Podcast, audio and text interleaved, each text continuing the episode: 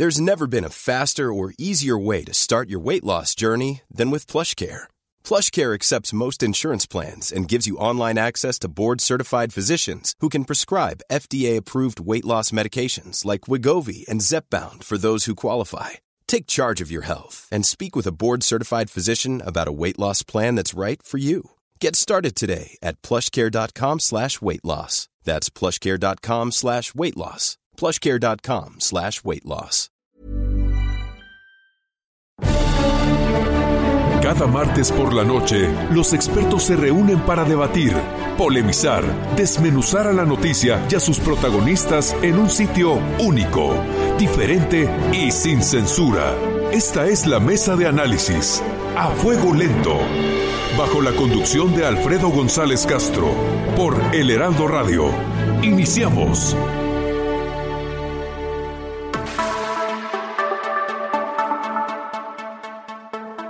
Los triunfos morales no bastan para emancipar a un pueblo, como las comidas espirituales no alimentan ningún cuerpo. Muy buenas noches, gracias por sintonizarnos en esta emisión de la Mesa de Opinión a Fuego Lento. Soy Alfredo González Castro y como todos los martes de las últimas semanas me acompaña en la conducción de este espacio mi colega y amigo Isaías Robles, ¿Qué tal Alfredo? Buenas noches, buenas noches a todo nuestro público. Pues bueno, eh, Alfredo, público, el día de mañana, miércoles, Andrés Manuel López Obrador cumple dos años de haber ganado la presidencia de la República con un triunfo contundente de más de 30 millones de votos, equivalentes al 53% de los sufragios que se emitieron en la jornada de aquel, aquel primero de julio de 2018 tan lejano pero al mismo tiempo tan cercano. Ya en el poder, el eh, presidente López Obrador ha emitido cinco informes al pueblo. El de mañana será el sexto. El más reciente de ellos fue el pasado 5 de abril, ya en el marco de la pandemia por el COVID-19. Nuestro colega Jesús Espinosa hizo un recuento de las frases más significativas de los discursos que ha emitido el presidente López Obrador, el último allá en la soledad de Palacio Nacional sin que estuviera rodeado del pueblo bueno en el zócalo de la Ciudad de México. Vamos a escuchar este, esta pieza y enseguida volvemos con la presentación de nuestro primer invitado. Este lunes el mandatario informó en su conferencia matutina que dará un informe y rendirá cuentas por el segundo año del triunfo que lo llevó a la presidencia de la República. Será un evento privado mañana miércoles 1 de julio en el recinto parlamentario de Palacio Nacional a las 18 horas, por lo que presentamos a continuación algunas de las frases más destacadas del Ejecutivo al frente del Gobierno de México. Les anticipo que a pesar de los pesares saldremos adelante, porque son más nuestras fortalezas como nación que las debilidades o flaquezas. El primero de diciembre de este año podré decir que todos los pobres de México ya cuentan con protección y amparo del gobierno que represento y de la sociedad solidaria que es México. A diferencia de otras épocas, cuando se le pedía al pueblo fajarse el cinturón, ahora es el gobierno el que se está apretando el cinturón. Pronto regresará la normalidad. Venceremos al coronavirus, reactivaremos la economía y México seguirá de pie. Somos optimistas. Durante este tiempo en que nuestro país y el mundo entero enfrentamos la pandemia del COVID-19, las frases del presidente Andrés Manuel López Obrador ante esta situación también han sido objeto de crítica. Aquí, algunas de ellas. Entonces, decirle a la gente, serenos, tranquilos, tenemos capacidad para enfrentar esta situación. Mire, ah, lo del coronavirus, eso de que este, no se puede uno abrazar, hay que abrazarse. ¿eh? no pasa nada. ¿Saben lo que es el detente, va? El escudo protector es la honestidad. Eso es lo que protege. El no permitir la corrupción. Mire, este es el detente. Detente. Yo les voy a decir, cuando no salga. Pero si pueden hacerlo eh, y tienen posibilidad económica, pues sigan eh, llevando a la familia a comer a los restaurantes, a las fondas. En este informe que presentará mañana, el presidente adelantó que tiene datos e indicios de que no se han perdido empleos en la misma cantidad que se perdieron en abril, que fue el peor mes. Bueno, pues para analizar la llegada de la 4T a este segundo aniversario de su triunfo se encuentra con nosotros Isaías, amigos del auditorio, Alberto Asís. investigador, maestro en el Centro de Investigaciones y Estudios Superiores en Antropología Social. Maestro, doctor, doctor Asís, muchas gracias por aceptar nuestra invitación esta noche. ¿Qué tal? Muy buenas noches, Alfredo, Isaías, ¿qué tal? ¿Cómo están? Bueno, pues vamos, vamos a entrar de lleno a, a, este, a desmenuzar este, este tema del que nos comentaba ya Isaías, que es el segundo aniversario del triunfo electoral de la cuarta transformación. En un primer balance, doctor Asís, en una primera visión de lo que ha significado estos dos años, ¿qué nos puede decir sobre este, sobre este aniversario, eh, doctor Asís? Sí, me parece que hay una serie de acontecimientos que han pasado estos dos años que nos eh, reflejan un poco en qué situación se encuentra el gobierno de la 4T, eh, presidido por el presidente López Obrador, y cómo ha ido eh, evolucionando, digamos, el cuadro político de este gobierno a lo largo de estos, eh, de estos meses que ha estado al frente de la, de la presidencia. Creo que se podría marcar, en primer lugar, pues que hay un antes y un después del, eh, con el, la pandemia del COVID-19. Es decir, eh, podríamos decir que todo el primer año del eh, gobierno, o sea, todo lo que fue la toma de posesión en el 2019 hasta enero probablemente de este año, enero, febrero de este año, eh, el país estuvo, digamos, en una serie de reacomodos por la, por la 4T, Así con es. una situación política pues eh, muy movida, digamos, eh, había eh, enfrentamientos, se presentaban proyectos de la eh, de la 4T, eh, pero digamos que el país estaba como en una suerte de sube y baja, por así decirlo, es decir, eh, se a pesar de que teníamos una, economía que no crecía, estábamos prácticamente en cero durante todo el, periodo eh, del, del, gobierno de, la 4T, eh, había expectativas de, de, mejoramiento, de redistribución, se habían hecho cambios importantes, yo diría, en este, en este sentido, eh, sobre todo en la parte laboral.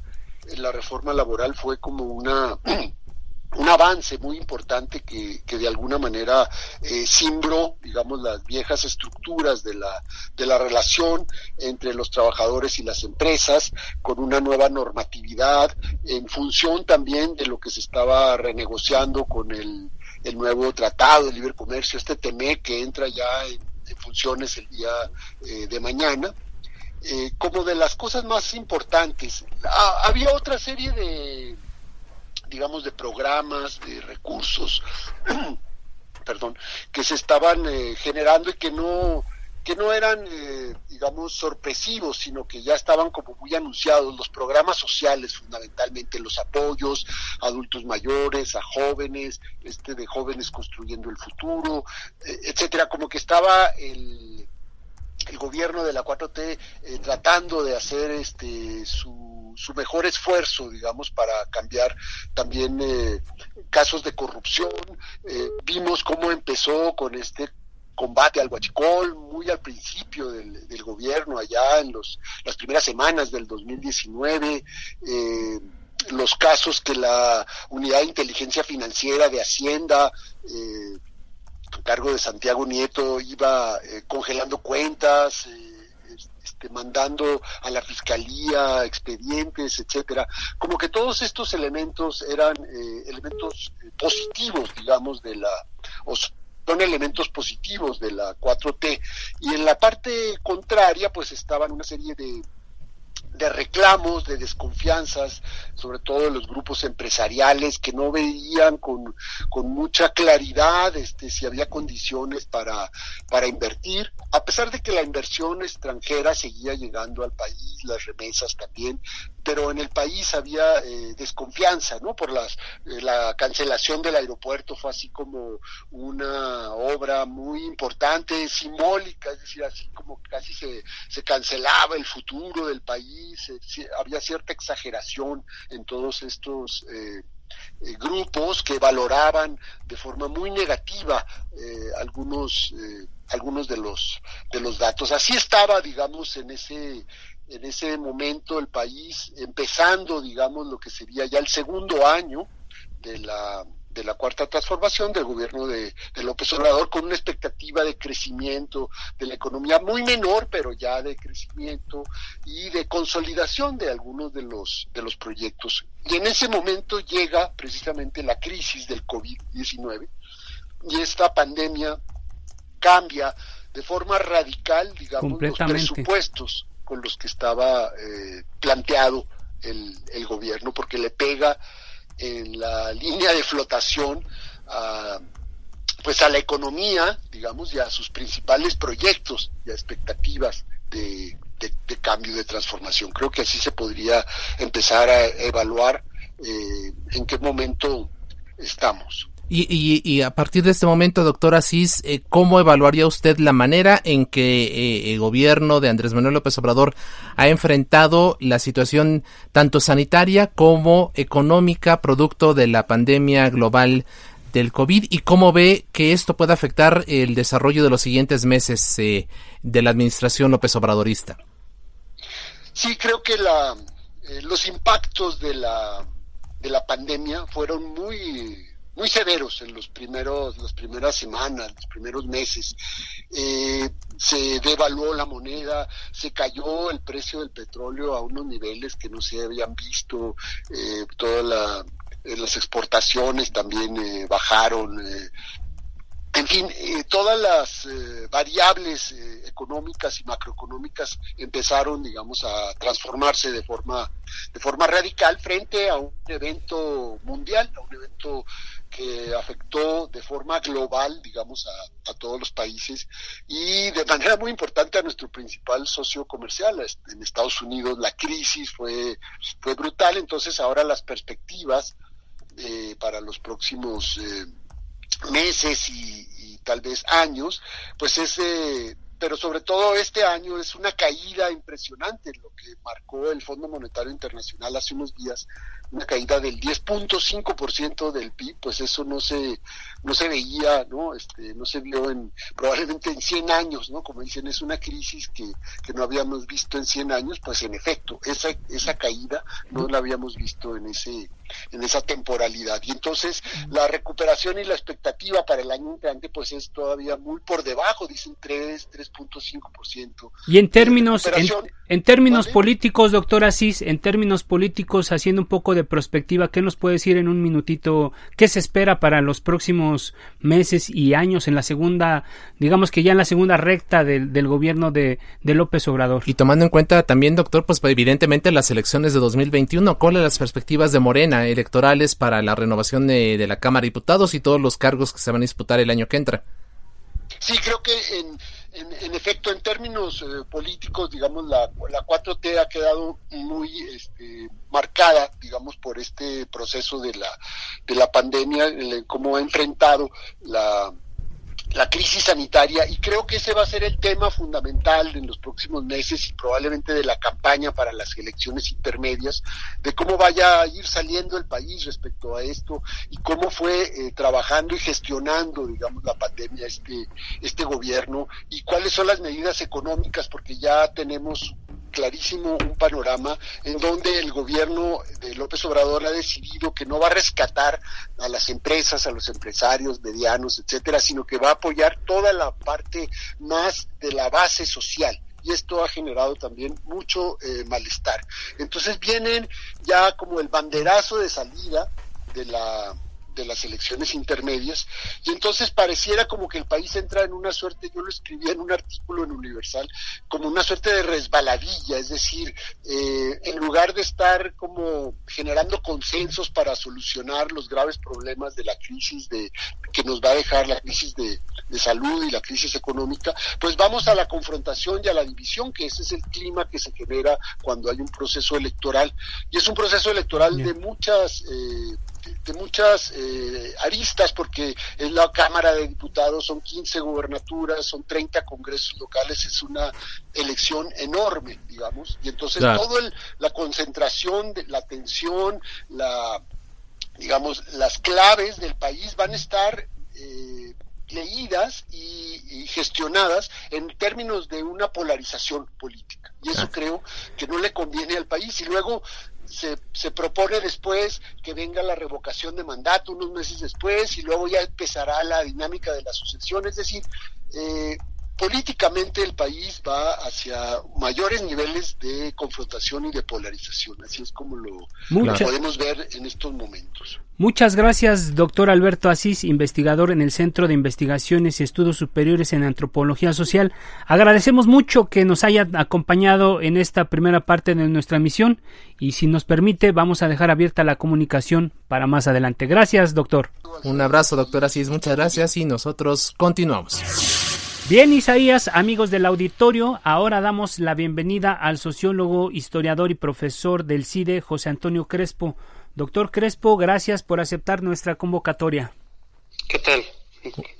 Mucho gusto. Gracias, muy buenas noches, doctor. Pues eh, entrando en materia, ¿cuáles considera usted que son los mayores aciertos y cuáles los mayores errores en estos dos años del gobierno de la 4T encabezado por Andrés Manuel López Obrador?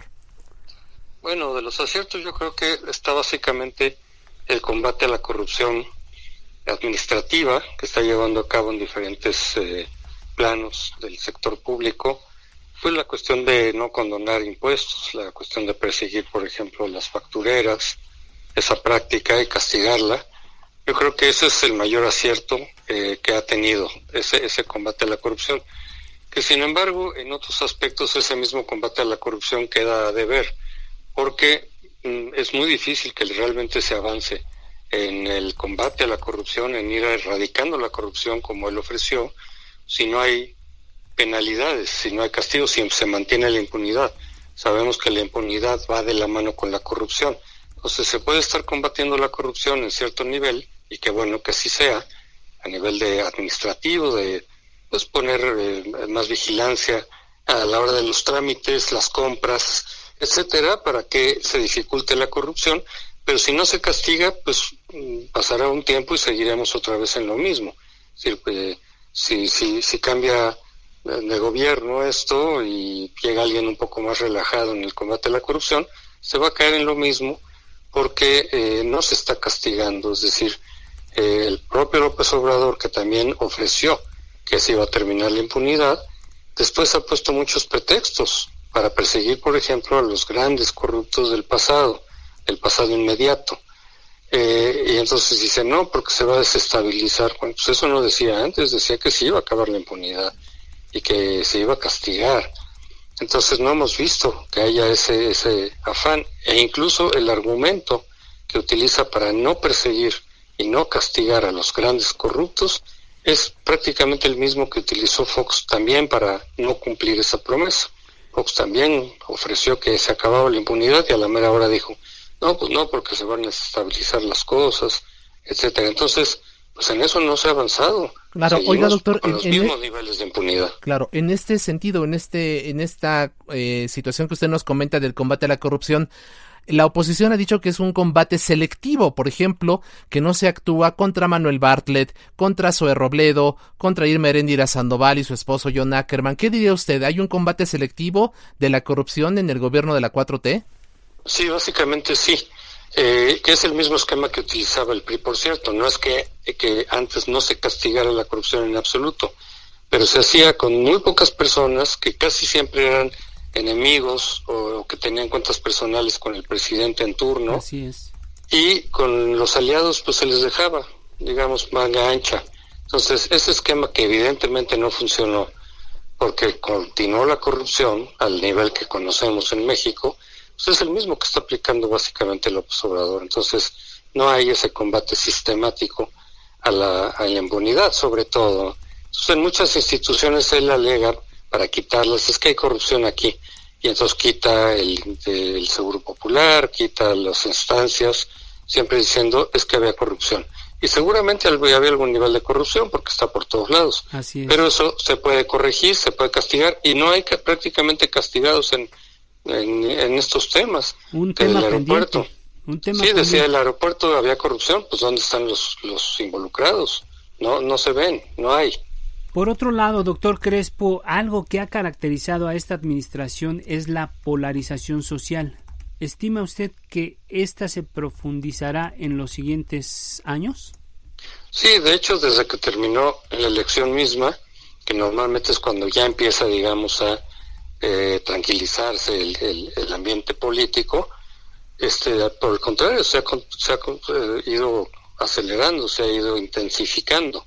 ¿Por qué? Porque si normalmente después de la elección las cosas se tranquilizan un poco, pues, siempre hay desde luego la rivalidad, la discusión entre los distintos grupos y partidos, pero, pero normalmente se llega a un punto ya de mayor calma y civilidad y, y donde puede haber incluso diálogo y debate racional y civilizado. Aquí no, ¿por qué? Pues porque es parte de la estrategia del observador, no solo para la elección, eso es normal en cualquier elección democrática del mundo, lo hemos visto en otros países, en general se tensa el ambiente y se polariza, pero después ya no es indispensable, al contrario, para gobernar conviene tener un ambiente un poco distinto, pero no en la estrategia del observador, porque él tiene la idea no de administrar bien un gobierno, no de llevar a cabo un buen gobierno, sino de transformar al país de pe a pa, es decir, una visión revolucionaria, y lo ha dicho así, es una revolución pacífica, pero es una revolución. No es reforma, no es una administración de un buen gobierno. Y en las revoluciones, pues sí, prevalece la polarización, históricamente lo hemos visto. Lo que pasa es que eso genera eh, confrontación, eh, genera un ambiente ríspido, eh, impide el, debate racional entre las partes, impide que se sienten a negociar y a buscar acuerdos, impide que se sumen todos para buscar ciertas metas comunes, no se, eh, no se oye al adversario lo que tenga que decir, y ya no digamos al adversario político como tal, sino distintos expertos, distintas organizaciones, críticos que, puedan tener un punto de vista distinto al, al del presidente o que consideren que no se están tomando las eh, decisiones más adecuadas, no se oyen, no se oyen porque se descalifican. Entonces, la polarización ha continuado y se ha intensificado porque desde arriba, desde el poder, el presidente no actúa como un estadista, sino como un populista. Y los populistas de eso se trata, de estar polarizando a la sociedad y descalificando total y absolutamente a los críticos y a los adversarios. Y en este sentido, doctor Crespo, eh, ¿qué perspectiva se ve para Morena y para el propio presidente, sobre todo en las próximas elecciones, en las del 2021? ¿Qué, escenarios, haciendo un poco de perspectiva, podríamos ver? En un minuto, por favor, doctor. Sí, eh, se puede poner la cosa complicada para ellos. Ha, bajado ya la popularidad, ha bajado el respaldo de la presidencia, pero todavía hoy por hoy tiene ciertas ventajas porque del otro lado la oposición está muy desprestigiada, muy dividida, muy confrontada, eh, no tiene una propuesta nueva, no tiene liderazgos, entonces el voto se puede dispersar, el voto opositor, o incluso quienes están desencantados de Morena y del Obrador no necesariamente van a votar por la oposición, pueden no votar por nadie. Así está mucha gente ahorita en una situación de orfandad política. Entonces, no sabemos también de qué tanto eh, llegue, digamos, la crisis económica y sanitaria de aquí a un año y qué tanto se le atribuya a las malas decisiones del gobierno. Entonces, estamos ante un incógnito. Tanto el escenario de que Morena pueda seguir adelante bien, como de que se venga para abajo y pierda la mayoría, por ejemplo, los dos son posibles. Y, haciendo un poco de perspectiva, ¿cómo cree usted que con lo que ha hecho López Obrador en este momento, cómo cree usted que, el presidente pase a la historia? Bueno, pues em, si seguimos, es muy difícil todavía concluir y sacar las conclusiones de todo el, gobierno, pero si seguimos por esta ruta, evidentemente va a quedar bastante mal y no solo por la crisis de la cual no es responsable, sino la tendencia que desde el año pasado vimos a una caída económica, pérdida de empleo, pérdida de inversiones, eh, una, una, pues, una tendencia centralizadora del poder político, o sea, una regresión política. Y yo creo que de seguir por ese rumbo, pues sí, sí se va a arrojar saldos muy negativos en distintos aspectos, pues que van a llevar a los historiadores a decir esto esto no fue una cuarta transformación de nivel histórico, esto fue un desastre. Una cosa parecida, pero incluso podría ser peor, a lo que vemos con Echeverría. Echeverría tenía exactamente las mismas pretensiones y el mismo discurso que López Obrador. ¿Y cómo lo vemos ahora? Pues como un mal presidente, demagogo, populista, que arrojó un saldo negativo para el país. y que entonces no pasa la historia como, como quisiera López Obrador pasar, en la gloria histórica, no. Puede pasar exactamente como otro Echeverría, e incluso quizá peor, por la propia crisis y el mal manejo de la crisis, podría incluso eh, salir peor parado Echeverría, por ejemplo, o López Portillo. Claro. Doctor José Antonio Crespo, sociólogo, historiador, profesor del CIDE, le agradecemos mucho el que haya estado con nosotros esta noche con nuestro público. Por lo pronto, nuevamente, muchas gracias por estar con nosotros. Buenas noches. Cómo no, con mucho gusto. Vamos a hacer una pausa, si te parece, Alfredo, y volvemos después de la misma. Fuego lento, con Alfredo González Castro. Está usted en la mesa de análisis a fuego lento con Alfredo González Castro por El Heraldo Radio.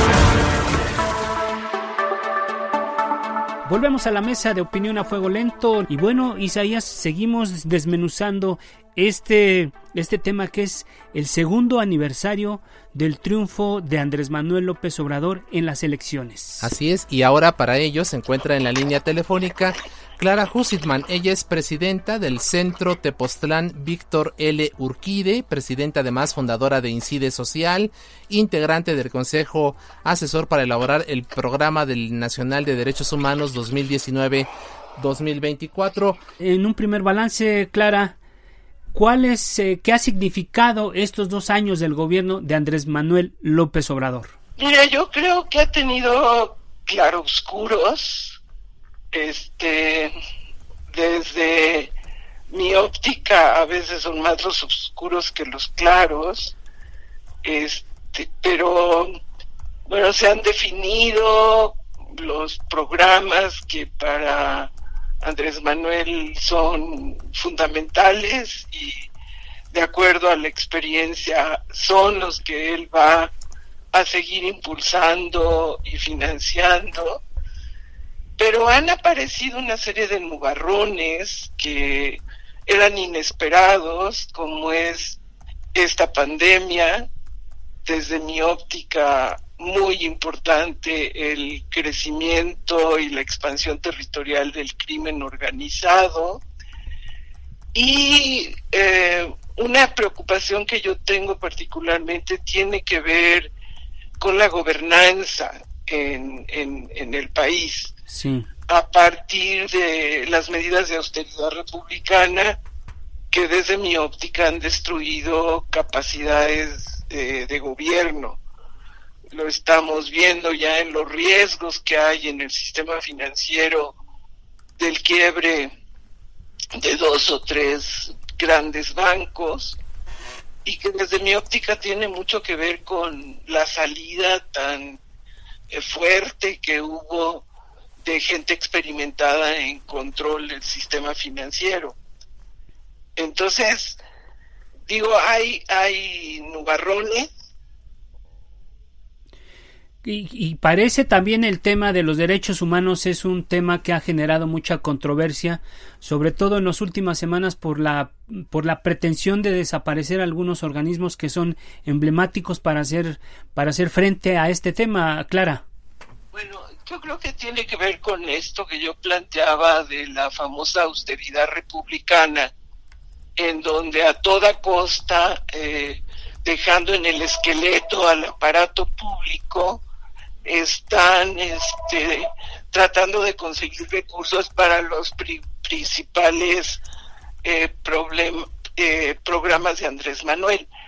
Ahí también hay un, un elemento que es, eh, yo creo que la, la pérdida de información o de participación de Andrés Manuel López Obrador en todo el movimiento democrático de sociedad civil desde los años 90.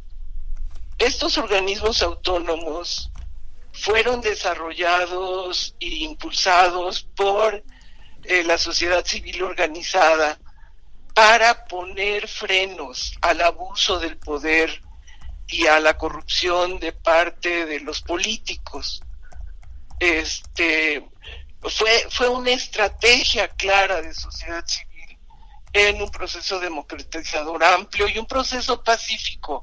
Se trataron de hacer las cosas de manera pacífica. Entonces, después de promover, por ejemplo, un Instituto Federal Electoral independiente del gobierno, se siguieron promoviendo otras instituciones autónomas. Y estas instituciones autónomas lo que hacen es ponerle freno, ser contrapesos al, al, uso, eh, yo diría, corrupto del poder. Por eso se desarrollaron organismos de transparencia, organismos para el otorgamiento de las concesiones de los medios de comunicación independientes del el grupo político que estaba en ese momento en el poder. Y todo esto acota eh, a, la presidencia y acota inclusive al poder judicial y al poder legislativo. Y esto no le gusta a Andrés Manuel López Obrador, no le gusta tener eh, eh, órganos que, que, le impidan de alguna manera eh, ejercer el poder como él quiere. Que lo quiere, y, desde su punto de vista lo querría ejercer de una manera absoluta, volver a este, a esta presidencia hegemónica, eh, centralizada, donde las decisiones vienen desde la Ciudad de México, desde Palacio Nacional, sin escuchar, sin contrapeso, sin escuchar a la oposición, sin escuchar a la sociedad civil? Bueno, yo creo que otro de los grandes ausentes en en, este, en estos dos años han, han sido procesos de diálogo. Aunque hay compañeros míos de sociedad civil que me dicen, no, no, es que sí hay espacios de diálogo en ciertos eh, eh, espacios de la administración pública, yo creo que el, diálogo importante, el diálogo sobre las políticas de gobierno, el diálogo sobre los programas de gobierno, el diálogo sobre los usos del presupuesto al que todos contribuimos con nuestros impuestos, está ausente. No hay diálogo. Y eso me parece que bajo la idea de que es un gobierno democrático, me parece una gran contradicción entonces, eh, eh, el, problema que yo veo sí es eh, esta control de las decisiones. Yo me pregunto con quién debatió y platicó los 25 programas que decidió o, o las 100 acciones que anunció al inicio de su gobierno. Pues pareciera que son unipersonales, ¿no? Y de manera unilateral. Sí, yo, yo, yo te daría un ejemplo. las acciones de prevención social de la violencia y la delincuencia. Él toma la decisión de hacer el programa de jóvenes con futuro porque considera que de esa manera los va a eh, sacar del riesgo de aceptar eh, ingresar a ser parte de la delincuencia organizada como sicarios. Pero ahí hay una visión muy, muy, diría yo, limitada, porque los jóvenes son eh, secuestrados, eh, son capturados y amenazados de, dañar a sus familias. No es que ellos quieran, no es que dándoles tres mil pesos en el programa de, jóvenes eh, construyendo el futuro, este, los va a poder eh, extraer del riesgo de caer como sicarios. Hay narraciones lamentables de los jóvenes que acaban en los campos de entrenamiento del crimen organizado. Yo creo que su, su visión de prevención social de la violencia es una visión limitada porque es un programa de naturaleza general para todo el país cuando lo que necesitas es lo que a veces llaman los especialistas acupuntura social. Necesitas trabajar en las comunidades, necesitas acciones de mayor complejidad. Y ahí yo veo un problema, o sea, no hay una comprensión de la complejidad social y de la diversidad social. En 2020 no podemos estar pensando que programas generales que consideran a toda la población homogénea y se aplican de manera igual en todo el país sean los más pertinentes. Hay diversidad, hay complejidad y en este momento gobernar un país con la complejidad como México no es fácil y menos reduciendo el tamaño del Estado a los huesos. Así es, así es, Clara Hussitman. Ya a manera de conclusión, bueno, pues eh, eh, ya lo decía usted, no hay diálogo y contrario a esto, esta administración se ha caracterizado por esta polarización social. ¿Estima usted que se profundizará en los siguientes años esta polarización? Yo, yo desearía que no. Yo realmente quisiera que pudiéramos entender que la única manera de enfrentar eh, la compleja problemática que tiene el país es a través del diálogo y a través de la concertación de acciones. Seguir con la polarización nos va a llevar a una profundización de la crisis que varios de nosotros estamos viendo, que se viene en materia económica y en materia social, debido a las decisiones de manejo eh, de la pandemia. Eh, hemos varios de nosotros visto una ausencia de acciones que aminoren el efecto económico y social que va a tener el, cierre social que, que, se tuvo que decidir a la luz de, los problemas de contagio. El distanciamiento y el encerramiento social han generado la destrucción de capacidades productivas y han, por lo tanto, afectado de manera espectacular el empleo y los ingresos de muchos sectores de la población. El Estado ha sido omiso en eh, eh, tomar las decisiones de política que aminoren ese perverso efecto de la pandemia. Claro. Clara Husitman, presidenta del Centro Tepoztlán Víctor Eli Urquide, presidenta y fundadora de Incide Social, integrante del Consejo Asesor para la elaboración del Programa Nacional de Derechos Humanos 2019-2024. Muchísimas gracias por estar con nosotros y gracias por compartir su experiencia con nuestro público. Con todo gusto y gracias a ustedes. gracias. Que estén bien. Muchas gracias a Clara Husitman. Nosotros continuamos.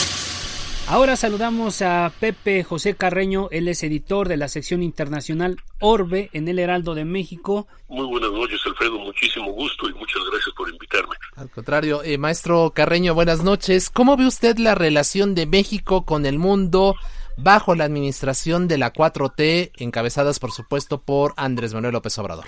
Vamos, yo, yo diría que ha sido más realista de lo que muchos esperábamos al principio de su, cuando fue electo o al principio de su gobierno en diciembre de 2018. Las relaciones de México con el mundo están determinadas y mucho por su relación bilateral con los Estados Unidos. lo digo no lo digo no porque sea que los Estados Unidos ordenen o determinen lo que haga México, sino porque la presencia es tan abrumadora que concentra la atención de los mexicanos y del gobierno mexicano en, precisamente en esos vínculos. Estamos hablando de que México tiene alrededor de 50 consulados en Estados Unidos, más la Embajada de México en Washington y las representaciones de México ante la Organización de Estados Americanos y la Organización de Naciones Unidas. Eso da una idea del tamaño de la relación. No hay ningún país en el mundo que tenga ese tipo de, de representación en Estados Unidos. Y, del otro lado, la relación con Estados Unidos hace que la embajada y las representaciones de Estados Unidos en México, consulados, tengan más de 2.000 empleados. Eso da, y eso junto con cifras como 600 mil millones de dólares anuales de comercio exterior, eh, casi 10, casi 12 millones de mexicanos o personas nacidas en México que viven en Estados Unidos y veintitantos millones de, descendientes de mexicanos en Estados Unidos, hay alrededor de dos o tres millones de estadounidenses radicados en México, dan una señal del tamaño de la relación y de lo abrumadora que resulta. Así es. Así es Don Pepe, eh, justo ahora que está comentando usted eso, recordé que el pasado jueves, eh, en estos mismos micrófonos, José Mujica, expresidente de Uruguay, le dijo a Sergio Sarmiento, Pobre México, tan lejos de Dios y tan cerca de Trump. ¿Cómo ve usted esta situación? AMLO y Trump realmente se parecen, son amigos, son aliados. ¿Cómo vería usted la relación ya entre ambos personajes polémicos, por supuesto, en la, en la agenda internacional? ¿Qué son? son eh, además, eh, yo creo que tienen muchos parecidos y muchas contraposiciones, sobre todo desde, desde, un punto de vista ideológico. Y, y, las, y, las, y los parecidos son un poco en el estilo de trabajo. Pero la realidad es que los dos se necesitan y los dos parecen haber llegado a esa conclusión, tanto que han sido muy, muy cuidadosos en la relación personal y en las referencias del uno del otro. Trump, por ejemplo, habla de su amigo López Obrador, dice que es un tipo sensacional, que le ha, que le ha ayudado a controlar la llegada de migrantes centroamericanos a los Estados Unidos. Y, y, López Obrador ha destacado el tiene una relación de respeto con Trump y que Trump ha sido bastante respetuoso en ese, en ese, en esa relación. Ahora es obvio que no podemos olvidar que Trump también pues se gobierna hacia el interior y ha tenido expresiones bastante disonantes respecto a México, pero el gobierno mexicano ha decidido ignorarlas y no ha hecho escándalo y no se ha hecho escándalo al respecto, con lo cual pues la relación, aunque ha sido muy, muy cuidadosa y a, y a pesar de los uh, pronunciamientos más o menos ruidosos de Trump hacia su mercado interno, pues ha sido bastante, bastante, yo diría que ha sido buena, incluso entre, entre, ellos. Pepe, pero este, ¿tú crees que Trump tiene amigos o tiene socios, como, como dicen, no? no es decir, la, la palabra sería eh, conveniencia a él le, conviene ahora, le conviene mantener una buena relación con López Obrador, le conviene mantener más o menos una buena relación con México, es porque los uh, lo vimos el año pasado cuando Trump amenazó con imponer aranceles a las exportaciones mexicanas para para buscar la que se interrumpiera el flujo de migrantes centroamericanos. Los primeros en oponerse fueron grupos de presión económica en Estados Unidos que pues de alguna forma habían apoyado a Trump durante su elección y que son grupos que apoyan normalmente a los republicanos.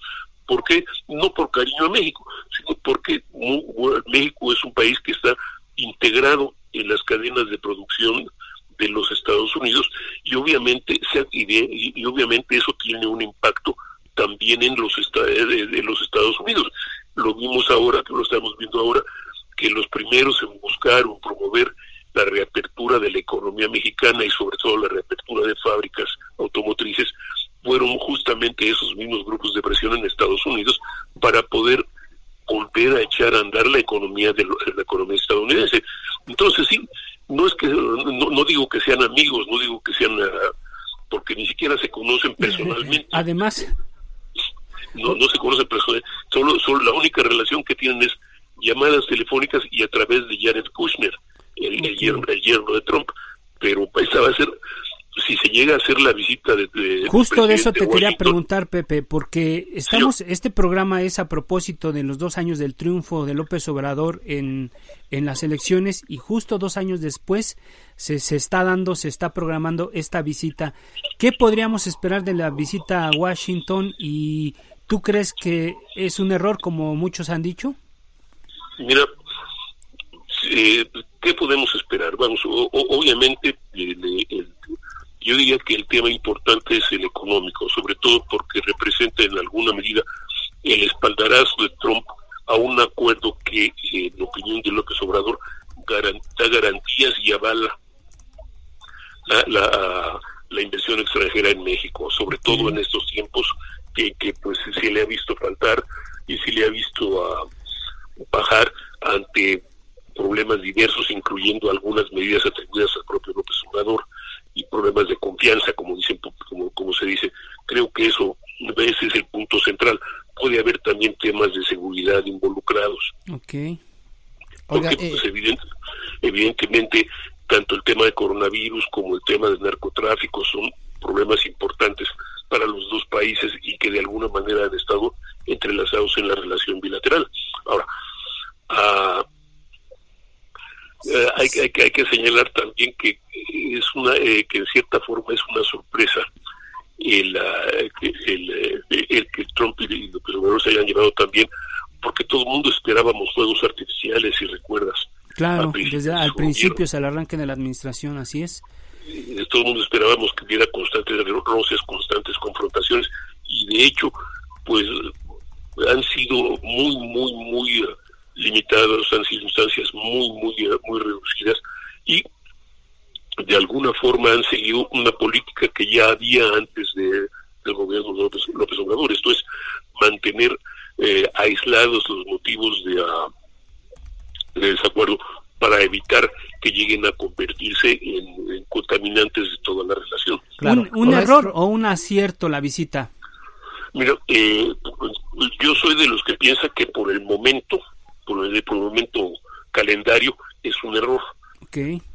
Es, eh, y, lo, y, lo, digo por eso, sí, yo estoy de acuerdo con la, con la idea de que en, es, decir, en estos momentos está, los Estados Unidos se encuentran ya de hecho, si no de derecho, en campaña electoral. La fotografía del la fotografía de la visita del presidente López Obrador junto con el presidente Trump en Washington va a ser evidentemente eh, no importa las explicaciones que dé el presidente López Obrador, no importa la intención del presidente López Obrador, la imagen va a ser el presidente López Obrador con Trump en julio en Washington. Así es. Maestro Carreño, ¿qué habla, qué nos dice usted de la relación de México con el resto del hemisferio? Hay versiones de que eh, de repente hay mucha relación con Cuba, el asunto de los médicos que vinieron a apoyar justamente el tema de la pandemia del COVID, hay, eh, se le equipara con el régimen venezolano, eh, esta idea de México como el hermano mayor del continente. ¿Qué, qué, qué nos dice usted sobre la relación México y Centro-Sudamérica? forma ha sido víctima también de las expectativas y de las realidades. ¿no? Eh, la, la expectativa del presidente era mantener una relación mucho más intensa con América Latina, que ha sido intensa, pero ha sido totalmente apagada o ha sido totalmente rebasada por la, por la necesidad de la relación con Estados Unidos y con Canadá en alguna medida. El hecho real es que el, el se puede decir que la única alianza formal o, o, que se ha invocado en alguna medida entre México y algún país latinoamericano es con Argentina, con el, con el gobierno del presidente Alberto Fernández. Fernández dijo recientemente que él y López Obrador son los únicos presidentes del hemisferio que sueñan con cambiar al mundo. Fuera de eso, todos los demás gobiernos, pues son gobiernos eh, que considerados como de centro derecha que si mantienen buenas relaciones con el presidente López Obrador, con México y el presidente López Obrador, pues no son tan cercanas como las tuvieron, por ejemplo, con el gobierno anterior. En México abandonó el grupo de Lima, este grupo que trataba de presionar, que trata de presionar por, eh, por cambios en Venezuela, pero tampoco ha mantenido una relación profunda con Venezuela. Esto es, la relación de, la Embajada de México en Venezuela está todavía a nivel de encargado de negocios y así ha estado por los dos últimos años. Ha sido muy, muy cuidadosos, ha tratado de evitar ciertas cosas o, ciertas vinculaciones y sería un poco injusto determinar que igualar al presidente López Obrador con el presidente Maduro o con el presidente Chávez. Es, es, la relación con Cuba es histórica, no es, no es, un, no es que no es que sorprenda que México busque una buena relación con Cuba o tenga una buena relación con Cuba, y menos cuando hay un gobierno de, se puede decir, de centro izquierda, o en el que la izquierda tiene tanta influencia como, como, el López Obrador. El, el tema de los médicos cubanos, pues es un tema muy, muy discutido, muy discutible por las implicaciones, pero creo que es, ah, podemos decir que es la, la, la benévola legión extranjera cubana porque finalmente sí hacen algo que vale la pena, ¿no? Y es una forma de ayudar sin, uh, sin ser demasiado, uh, sin, sin, sin, darles ayuda económica directa, valga la expresión. Entonces, la relación, ahora el problema sobre todo ha sido en qué medida la relación con Centroamérica se haya visto afectada. Al principio de, al principio hubo muchísimo, se hizo muchísimos intentos, hubo mucha mucha intensidad en los intentos de vinculación con los países del Triángulo Norte, especialmente Guatemala, Honduras, El Salvador, tanto por los la identidad de temas económicos, tanto por la identidad de problemas migratorios, como por la similitud de problemas de, de orden de, justicia claro. relacionados con el narcotráfico. Pero esa intensidad parece haber bajado los últimos meses. Mucho por el tema migratorio y mucho también pues por la, la, la, pandemia del COVID-19. Gracias. Maestro José Carreño, eh, editor de la sección Orbe aquí en el Heraldo de México, una de las voces más reconocidas para analizar la realidad internacional. Agradecemos mucho que haya estado con nosotros y con nuestro público esta noche. Muchas gracias. Gracias, Pepe. Muchísimas gracias, Alfredo, mi placer. Y pues no nos queda más que reflexionar algo así, como decía un filósofo que no me acuerdo, ojo con la victoria, que puede volverse en contra y destruir todo lo que se pone por delante. Ojo con la cara oculta del triunfo, no se sabe lo que esconde. Así es. Cuídese mucho, descanse, muy buenas noches, quédese en casa. A fuego lento, lento. con Alfredo González Castro.